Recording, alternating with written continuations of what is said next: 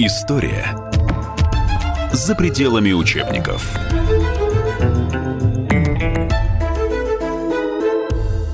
Здравствуйте, друзья. В студии журналист комсомолки Евгений Черных и наш американский гость, писатель Гарри Каролинский. Сегодня мы поговорим о столетии Октябрьской революции 1917-2017.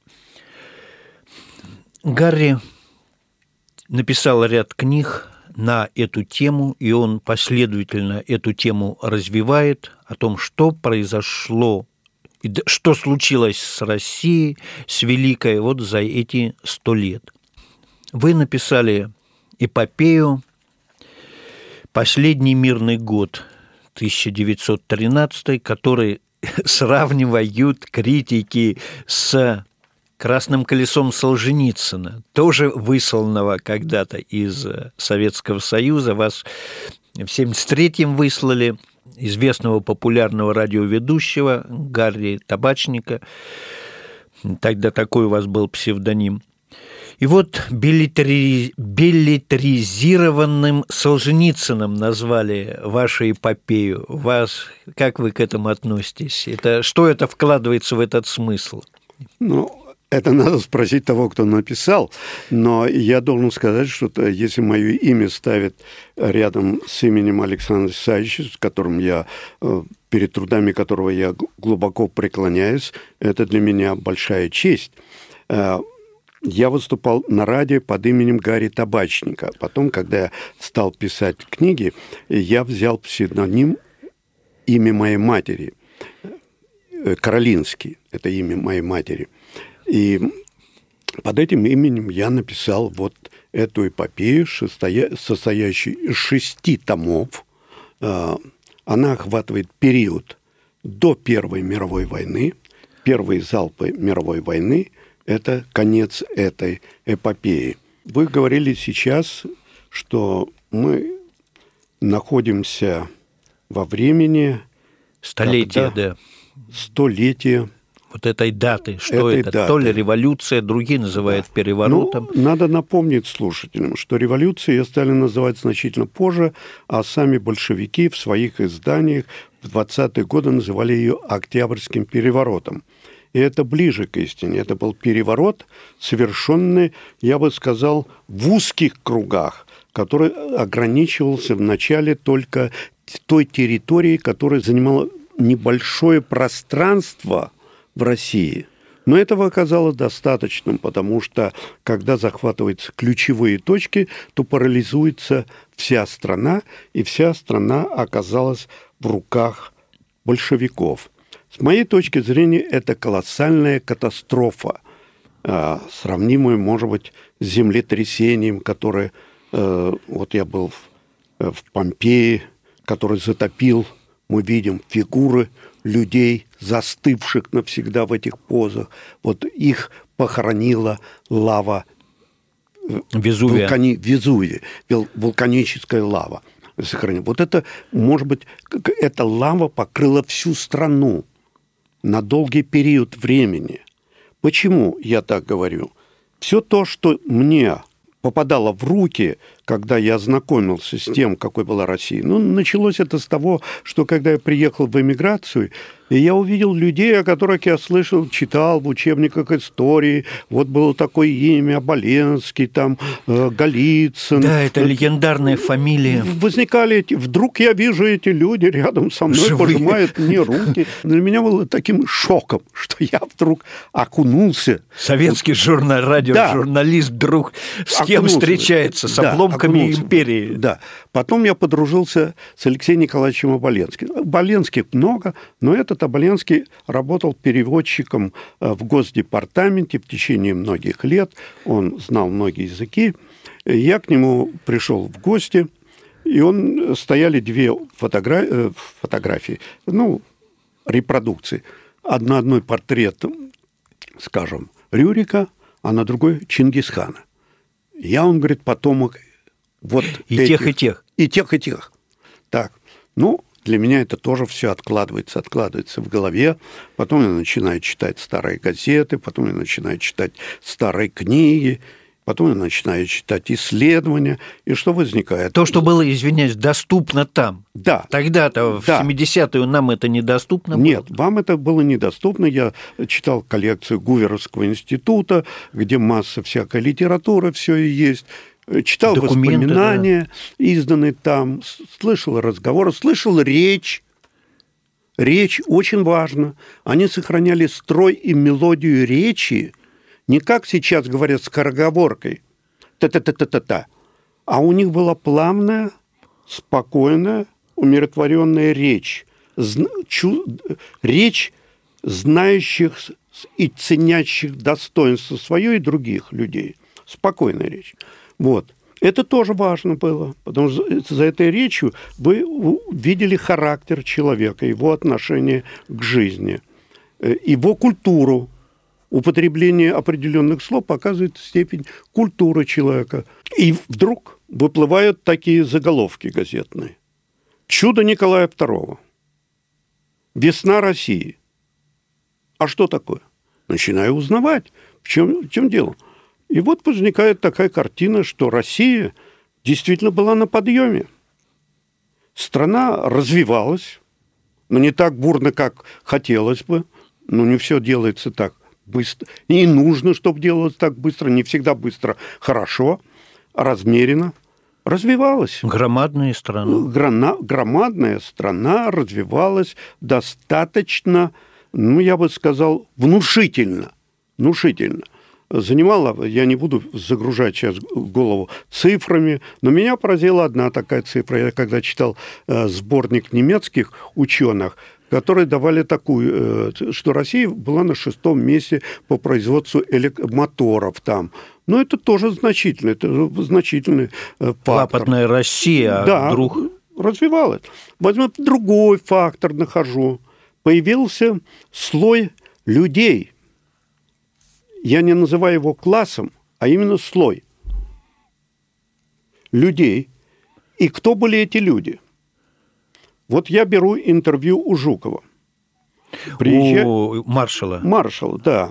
Приезжаю к нему, когда он же был в опале, естественно. Э, Приезжаю к нему по, по другому поводу. А у меня бабушка была скорнячка. Она работала... Шубы делала. Шкурки ну, шкур, шкуры выделала. А я ей помогал. Приходил со школы, там помогал. А Жуков начинал свою трудовую карьеру с чего? Помощник скорняка. Он в скорнячном деле был. А я ему рассказываю, что у То есть ба- вы с ним... А я ему говорю, что у меня бабушка скорнячка была. Я тоже чистил эти Ну, он говорит так. И, а, я говорю, ну, а скажите, Георгий Константинович, ну, а как вам жилось, как скорняку? Ну, так гордо принял плечи. Да ничего, говорит, жилось. Наматываю на ус.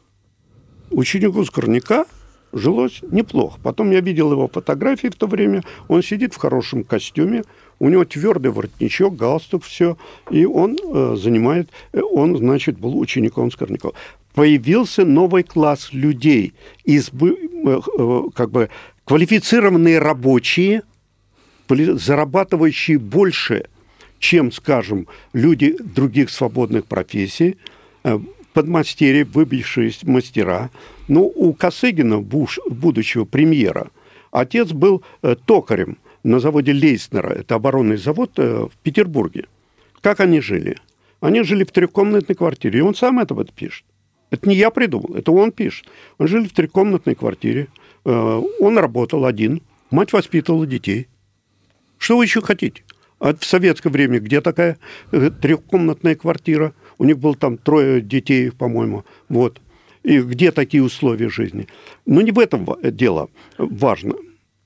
Э, Важно, что у нас небольшой перерыв. Продолжим сейчас. К сожалению, так вынуждает регламент.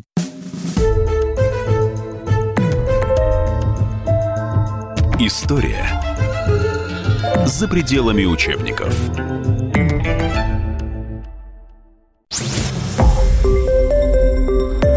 Радио «Комсомольская правда». Более сотни городов вещания и многомиллионная аудитория. Керчь 103 и 6 FM. Севастополь 107 и 7 FM. Симферополь 107 и 8 FM. Москва 97 и 2 FM. Слушаем всей страной. История за пределами учебников.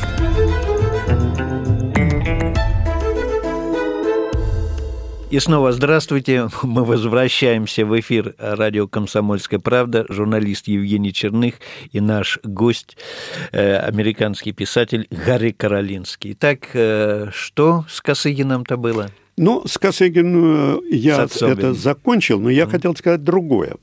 Я не буду обременять наших слушателей там цифрами, сколько вырабатывалось стали, сколько чугуна, сколько там угля добывалось. Добывалось, было, росло все это дело, да? Дело не в этом. Вот иду я как-то по Старому Арбату, здесь, в Москве, и нахожу путеводитель по Европе. Издание на русском языке, естественно, издание 1912 года.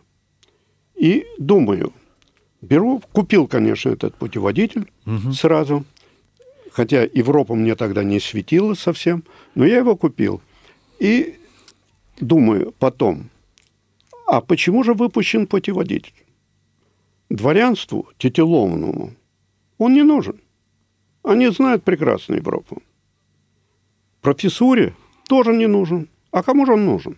Он нужен нам с вами, тому читателю, рядовому, чита... Э, рядовому э, Россиянин, да. жителю, ну, жителю Российской империи. рядовому жителю России, который действительно в Европе не был, которому нужно, который собирается туда поехать. Значит, все потри... издание бы этого путеводителя никогда не свершилось, если бы издатель не чувствовал, что оно рентабельно. То есть он его сможет продать. Более того, перелистывая этот путеводитель, вы видите, он на русском языке, что там есть гостиницы, рекомендованные русскому э, значит, туристу, какие рестораны ему посетить, туристу средней руки, не богатому, а туристу средней руки.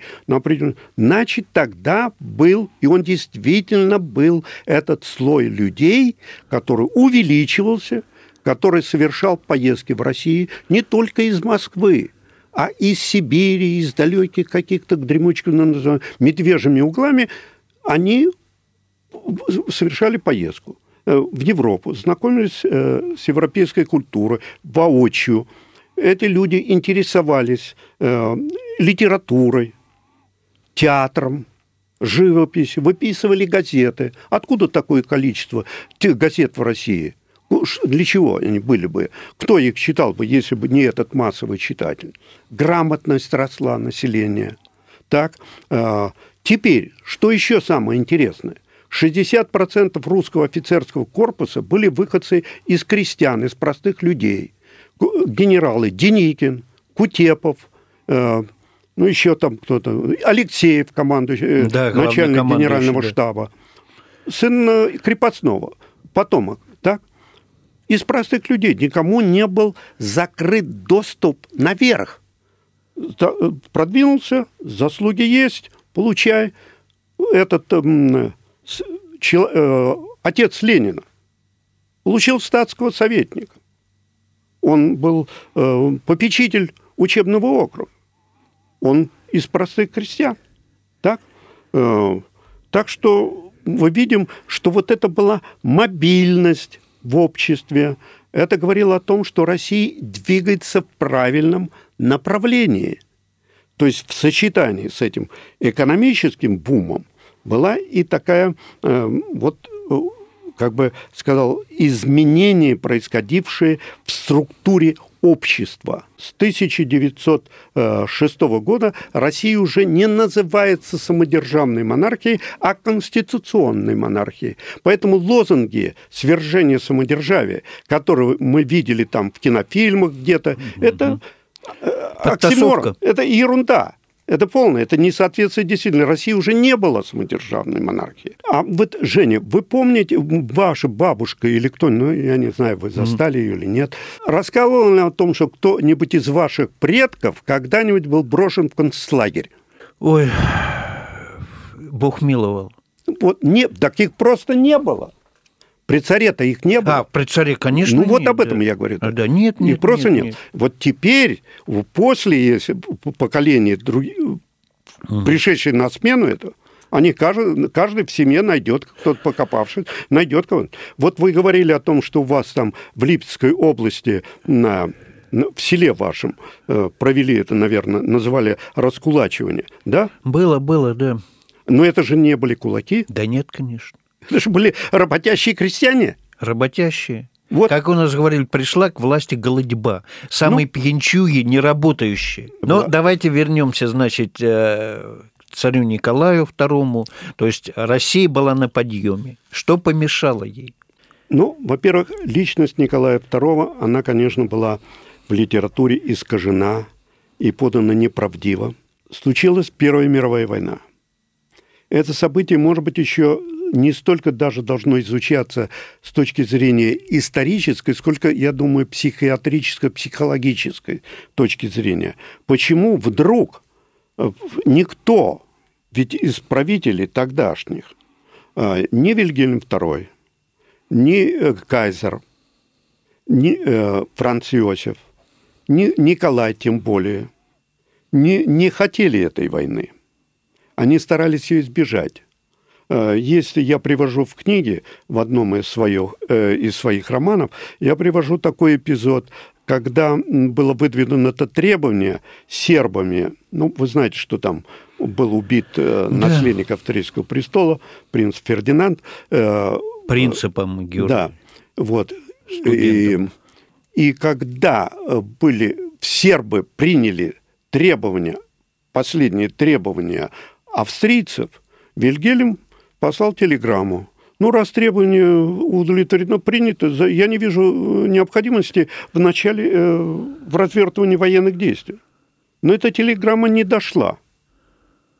Ее почему-то подложили куда-то не туда и начались военные действия. Такие, история полна таких случайностей необъяснимых. Может быть, в мистическом смысле мы можем найти место этой случайности в круговороте событий. Может, в конспирологических тоже найдем, Да, что это чей-то заговор был. и- может быть, и А это может, просто случайность. не случайно, не случайно, потому что известно, что большевики получали большие деньги, что Ленин встречался э, с потомком э, Бисмарка, который занимал в то время пост э, германского поверенного в Швейцарии, в Берне, получил от него большие средства, получали на подрыв России изнутри.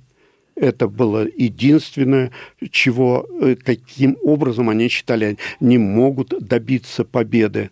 Вот. А, Вот это все вместе и привело к тому, что создалась такая обстановка в ходе э, этой войны, которая привела к тому, что было возможным совершить этот государственный переворот. Был совершен государственный переворот. У меня есть э, доказательства того, что это был э, заговор э, военных э, в Ставке, решивших убрать Николая II. Что было пронунциаменто, э, по сути дела, заговор военных Алексеева, э, русского командующего Северо-Западным фронтом. Все они потом плохо кончили, их тоже постигла э, злая участь. Но, тем не менее, им удалось лишить Николая связи со столицей, с войсками и совершить вот этот дворцовый переворот. Очень много великих князей, высокопоставленных лиц были против него. Точно так же, ну вот этот эстаблишмент, вот против Трампа. Вот был эстаблишмент, то, что он делал, он хотел делать Николай. Он вот так, против того, что он делал, выступали э, не низы. Низы не знали о том, что он хочет делать. Выступали верхи, которые знали о том, что он хочет делать. Вот Черчилль пишет о Николае, что все то, что делалось, все наши победы, которые мы совершили, э, которых мы добились в ходе этой войны, несут на себе печать действий Николая II. Это он написан, это не надо... Э, э, кто не верит мне, прочитайте то, что пишет живой свидетель тех событий, занимавший государственный пост. Так ведь есть же факты. Россия вела 4 года войну. Немцы видели Петербург, Петроград? Нет. Немцы видели Москву? Нет. Как свои ушей. Они еще не видели. Где они стояли? Они там, где прошли на, на западной границе, и прошли, и все. И, и дальше не двигались. Э, армия начала пополняться вооружением, начал, начали э, приходить какие-то более подготовленные кадры.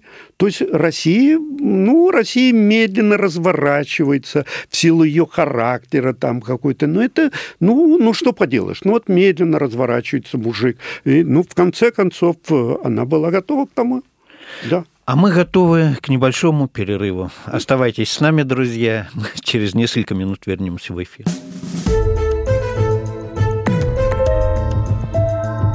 История за пределами учебников.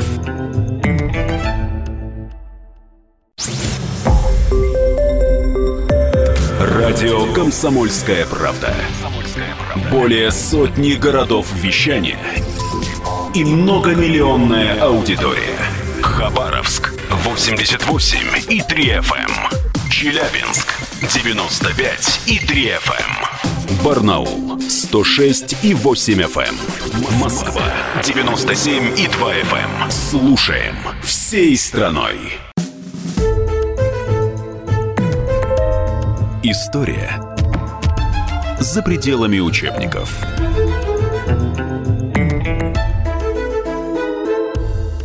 И снова здравствуйте. В студии журналист «Комсомольской правды» Евгений Черных и наш гость, э, писатель из Америки Гарри Каролинский. Так, мы продолжаем разговор о столетие Октябрьской революции или Октябрьского переворота, как в первые годы его называли сами большевики. В своей эпопее «Последний мирный год» 1913 я даю панорамную картину мира того времени.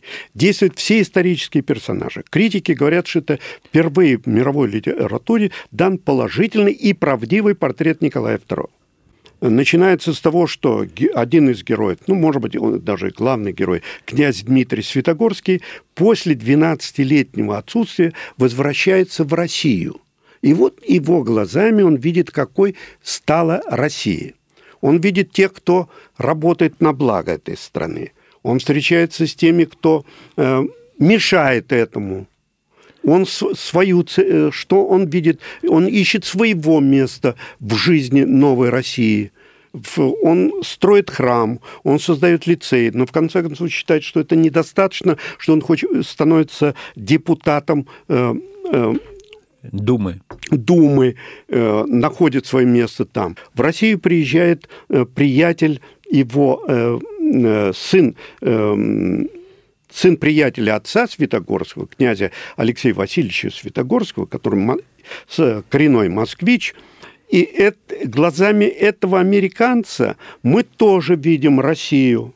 Он ездит с царем в Суздаль, в Кострому, и мы видим его глазами, что он видит в России. Ну и, конечно, какой роман не обходится без любви? Без любви Этот да. американец влюбляется в племянницу этого, в двоюродную сестру моего героя, э, в княжну Елену Светогорскую. Вот. Но там и другая коллизия происходит. Э, идет, разворачивается любовь Николая II и Александры. Вот это тоже трагическая любовь. И как бы параллель разворачивается роман между Лениным и Инессе Арманд. И мы видим, как э, царь, сохраняя верность Александре, идет на жертвы. И мы видим, как Ленин крадется из дома от своей Крупской на тайную встречу с Инессой Арман. На конспиративную мы... квартиру, да? Да, мы видим эту лживость этой натуры.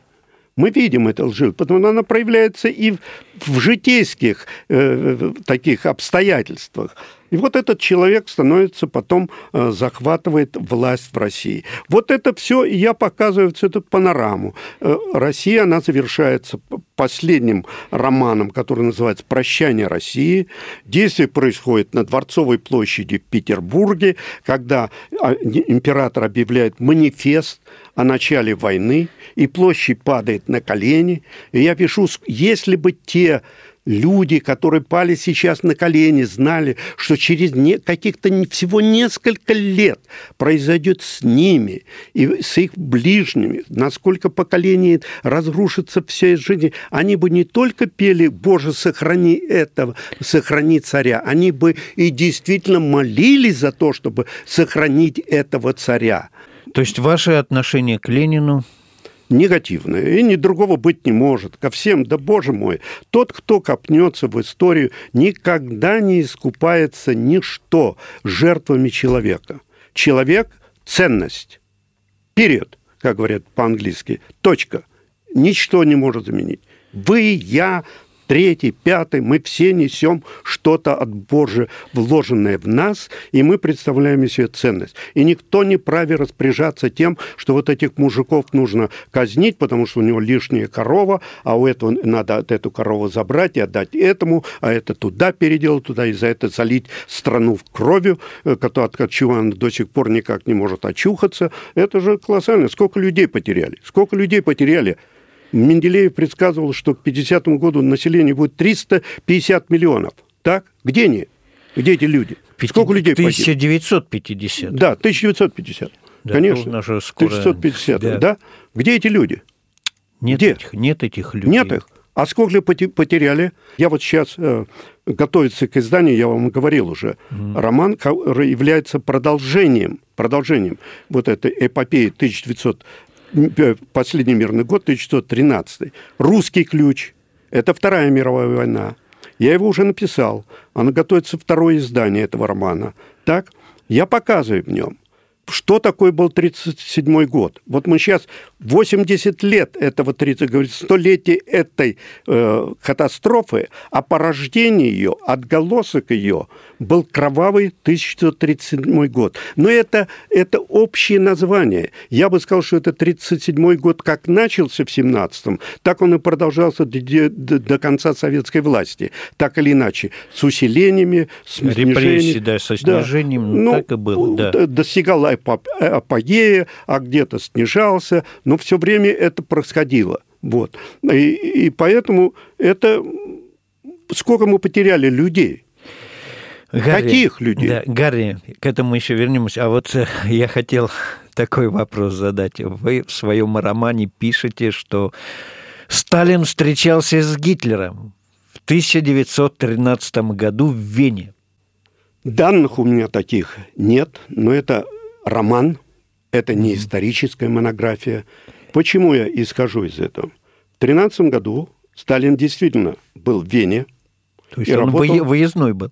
А? Выездной. выездной был, выездной, выезжал. Несмотря на ссылки, несмотря на то, что его дело личное, дело числилось в охране, все, выехал за границу, был, даже, говорят, был в Лондоне, хотя это не установлено, но допустим. А в Вене был? А в Вене был, работал в этом, мне, я был в библиотеке в Кайзеровской, в этой библиотеке, мне показали место, где он сидел, работал.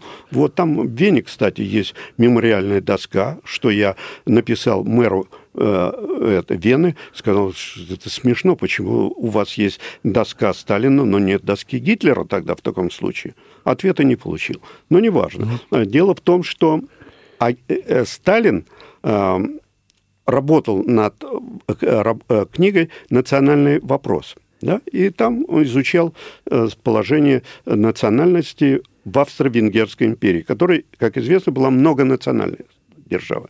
А Гитлер посещал... И тогда было очень, э, ну, популярно, что ли, э, для таких левых настроенных, э, лево настроенных посещать кафе «Кубата». И вот а сопровождал Сталина тогда Бухарчик, Бухарин – Почему? Бухарин знал немецкий, Сталин не знал немецкого языка. И вот они вместе забрели, как я предполагаю, почему бы нет, они забрели в это кафе Кубата, которое посещал э, Гитлер, был завсегдатаем этого кафе. И вот там и произошла их встреча. Другая встреча, говорят, произошла между Гитлером и Сталиным. Это после раздела э, Польши, что говорят, они, я пишу об этом в романе «Русский ключ», говорят, что они встретились э, во Львове. Говорят. Данных нет. Данных нет, но говорят. Угу. Если вы пишете роман, вы вправе это сказать, так или иначе обыграть. сейчас я продолжаю работать над тем, что было после войны. То есть после войны... Второй мировой. После Второй мировой войны, э, описывая события этого, э, того последующего времени, и много уже написано, хочу довести до того дня, когда над э, Кремлем взвилось трехцветное знамя России. России. Ну, развал СССР. Вот, трехцветное. Ну, давайте сначала поговорим про 37-ю вторую годовщину. Давай. А, ваша семья тоже э, участница да. этой трагедии. Затронула вашу семью эта трагедия, 37-й проклятый год. На Петровке 26, где я жил, мы жили это в полуподвале на Петровке 26. Ну, мне было тогда очень мало лет – я помню, что меня среди ночи разбудила мама. Я думаю, ну что же она меня разбудила, я спать хочу. А она стала мокрой, у меня мокрые щеки, это были ее слезы здесь, она прощалась со мной. Я и так на пять, на шесть лет я ее потерял. Шесть лет я жил без мамы. Мои первые письма сохранилась у меня открытка. Представьте себе, желтая открытка тех времен, где на моей рукой написано «ГУЛАГ маме». Это были мои первые слова, которые я, наверное, научился написать, писать. А папу арестовали тоже. Он был инженером где-то на Брянском заводе. Я очень мало о нем знаю. Я его никогда не видел. То есть я его не помню. Его забрали, я его не помню. Я только фотографии его помню. А потом э, вот он прислал есть его фронтовые письма, э, и потом я в архиве, Центральном архиве армии нашел, что его наградили медалью за отвагу, когда он был в штрафном батальоне, из лагеря он послан был на фронт, заслужился до звания старшины, там получил медаль за отвагу, что значительно в, э, в штрафном батальоне получить этого... этот, эту медаль. Но погиб. 21 января 1944 года в деревне Язвы Старорусского района, значит, там на севере, вот тогда. А потом мама вернулась уже из лагерей э, в конце войны, в 1944 году. Меня воспитывала бабушка, тетя. Я долгое время не произносил слово «мама». Не было такого. Угу. А папа и не произнес так. Вот а это. за что маму взяли? Как жену врага народа. Угу. Все. А отца за что обвин... в чем обвиняли? Наверное, враг... кто знает. И кто знает. Не нашли его дело, да, в архиве? А? В архиве не нашли нет, его нет, дело? Нет, нет. Я помню, в, э, в, в один из первый или второй приезд э, в Россию – в 90-е годы или раньше. Э, даже в 89 году я в первый раз приехал. С 73-го? Да, 73-го. Вот, в 89 году я возглавлял так, какую-то американскую делегацию, меня взяли как референта, чтобы я им рассказывал, что происходит здесь вокруг. Э, и тогда, а потом я сделал запрос в этот, э, в органы тогда. Он говорит, да нет, Хорошо, попробуем найти. Не нашли. Не нашли. Так, э, разговор мы продолжим через несколько минут. Оставайтесь с нами, друзья. Сейчас небольшой перерыв.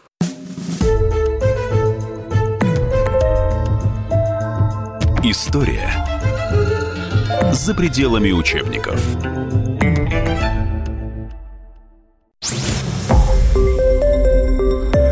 Радио «Комсомольская правда». Более сотни городов вещания и многомиллионная аудитория. Иркутск 91 и 5 FM. Эм. Красноярск 107 и 1 FM. Эм. Вологда 99 и 2 FM. Эм. Москва 97 и 2 FM. Слушаем всей страной. История за пределами учебников.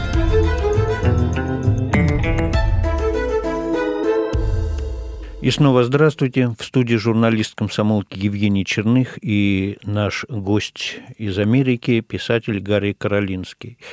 Гарри, так вот, что такое был 1937 год? Одни говорят, это классовая борьба необходимая, поскольку были враги там, Новосибирский первый секретарь, э, еще другие, которые хотели там, узурпировать власть, а Сталин хотел демократии, конституцию новую.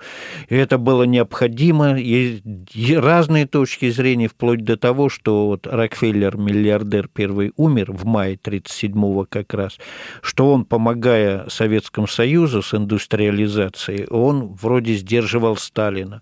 Как только он умер в мае, и началось дело Тухачевского, сразу в июне, в июле постановление, усиление ГУЛАГа и все прочее, вплоть до такой вот конспирологии. Что, на ваш взгляд, произошло тогда в 1937-м? Вы же все-таки документы смотрели, и, как говорится, издалека могли более объективно видеть это все по документам. Что это было?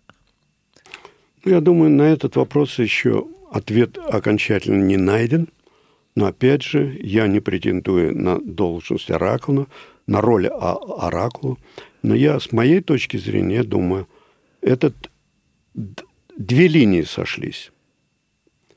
Первая – это линия, это борьба за власть. Это все та же борьба за власть. Вторая линия – это чисто, может быть, психологическая линия нежелания видеть людей – рядом, которые в чем-то тебя превосходят. Несмотря на то, что это даже может быть и тебе на пользу. Это вы о Сталине. Да. Я думаю, вот он руководил, есть другой в своем романе, я пишу о том, как он, у меня есть там вымышленный герой, потом который э, становится он маршалом Кудрявцев – и он с ним, со Сталиным, служит в Царицыне. И вот он наблюдает, как Сталин не терпит специалистов, военных специалистов, знающих свое дело. А это тогда в гражданскую войну. В гражданскую Алексей войну. Толстой писал «Хлеб, да. оборона Царицына» да. еще, заказную книгу. И там был такой генерал Снесарев, который именно помог стабилизировать положение – он его вначале дал ему возможность, он после э, окончания гражданской войны занимал посты в академии. Он был одним из первых и, может быть, основатель русской геополитики в какой-то степени, э, в военном ее таком аспекте, генерал Снестарев.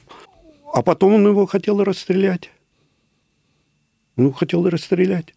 Точно так же он уничтожил всех, с кем он сотрудничал в годы гражданской войны кто мог знать о его недостатках. Он выстраивал себя как единоличного, самодержавного правителя. И какие бы конституции не принимались, насколько бы они широковещательными ни были, они не могли быть осуществлены в рамках того, что делалось в Советском Союзе. Вот вам один пример. Давайте. Вот, я работал корреспондентом журнала «Молодой колхозник». Потом он назывался «Сельская молодежь».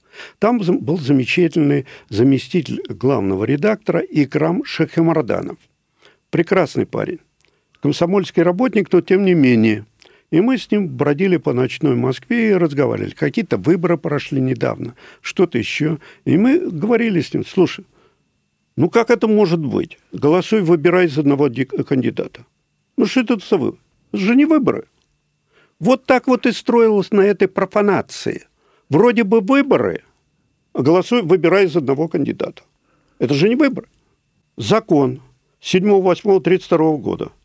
За 12 колосков 12-летнего парня э, сажают в тюрьму. Ну а что же ведь там женщина ну, во время войны, вот за эти колоски, мать троих детей, муж на фронте – а мужики там эти надзир... охранники, угу. или как они, объездчики их называли, да, да, они на лошадях встречали женщин, которые идут с полей, работали, угу.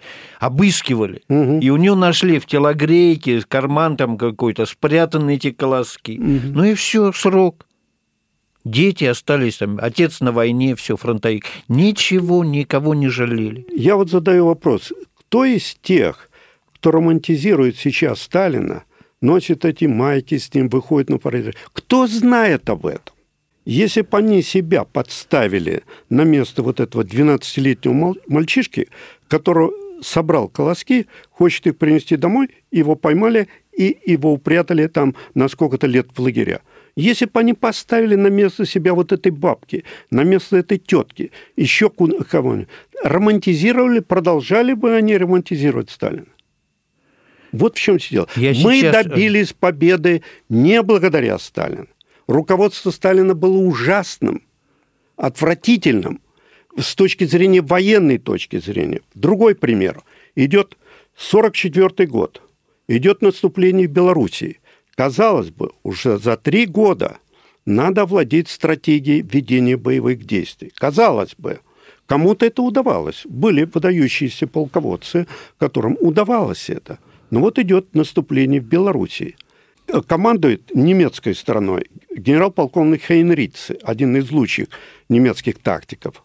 Он пишет, он потерял за это сражение в Белоруссии 10 с чем-то тысяч солдат. Сколько потеряли мы? Полмиллиона. Это вот такие цифры. Конечно, имея столько людей, можно завалить э, кого угодно кровью, подавить. И ну, все. как Синявинские высоты. У меня дядя погиб. Ну, я вот. там был, я плакал, когда mm. смотрел, как этих... Не один год бросали их туда. Сколько их погибло, а? А за что погибли люди? Колхозники простые. Я вот недавно просматривал книгу «Память», которая с помощью ФСБ Липецкой области, там люди, э, списки тех, кто там...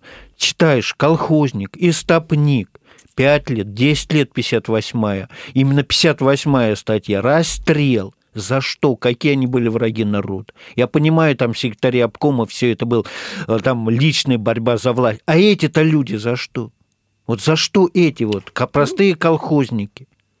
Ну, им же давали разнарядки. Вы почитайте, какие разнарядки. У вас волосы поднятся. Ну, недостаточно три тысячи расстрелянных. Ваша разнарядка, вам нужно расстрелять там пять тысяч. По вашему району даем разнарядку на столько-то тысяч. Это же какую голову надо иметь? Это чем надо думать? И это, это было не говорится там. недавно. Это даже не говорится, хорошо, я не оправдываю э, эти но я вот так. Ну хорошо, в вашем районе есть там Иванов, Петров, Сидоров, Сергеев, там, не знаю, кто-то, они замешаны в том-то, в том-то, в том-то, в том. Вот их возьмите и, допустим, накажите. Ну, хотя бы так, хотя я не, не, ну, да. не за это тоже. Но давать так огульно, вы давайте вот там 5 тысяч, как будто это э, э выращить ско, вы, скота надо вырастить, там столько-то, столько-то, этого столько-то. Вот, вот в чем ужас весь был. Октябрьская революция, что это было? Катастрофа страшная, тяжелая катастрофа, последствия которой мы чувствуем до сих пор, и последствия, которые будут чувствоваться еще долгое время. Это надо признать, честно признать, в душе своей признать, что да, были допущены вот такие и э, э, по отношению к нам, к моим предкам, были допущены такие ужасающие, были совершены ужасающие поступки, но это уже часть жизни. Мы это осуждаем, мы это не романтизируем, мы не э, ставим знак оправдания ничем, ни Днепрогэсами, ни никакими электростанциями, ни, ничем это не оправдано. Ничем. Вот, потому что тогда бы наша сейчас страна была бы многонаселенной, здоровой и сильной. Мы не испытывали бы таких э, кризисов в сознании не говорили бы о таких вещах, о которых мы говорим сейчас. Мы говорили бы совсем о другом, на другом уровне, о других бы вещах. Поэтому я считаю и желаю стране, в которой я родился, осознать это все, перестать романтизировать вот это отвратительное прошлое, признать его ничтожество, признать ничтожество этих людей, которые совершили надругательство над своей родиной – истязали ее, мучили ее долгое время. Лжедветери прах развеяли, пустили его на ветер. Ну, вот это память об этом нужно символически, я считаю, так как бы метафорически заложить в ствол орудия, сжечь это и развеять на ветру. И на этом конец. Вот это мое пожелание. Спасибо. В студии был писатель из Америки Гарри Каролинский. И я, журналист комсомолки Евгений Черных. До свидания, друзья. Удачи.